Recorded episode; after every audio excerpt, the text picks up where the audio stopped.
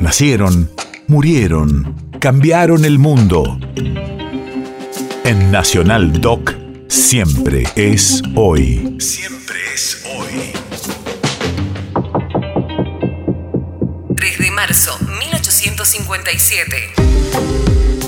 Hace 165 años fallecía el almirante Guillermo Brown. Radio de la Memoria.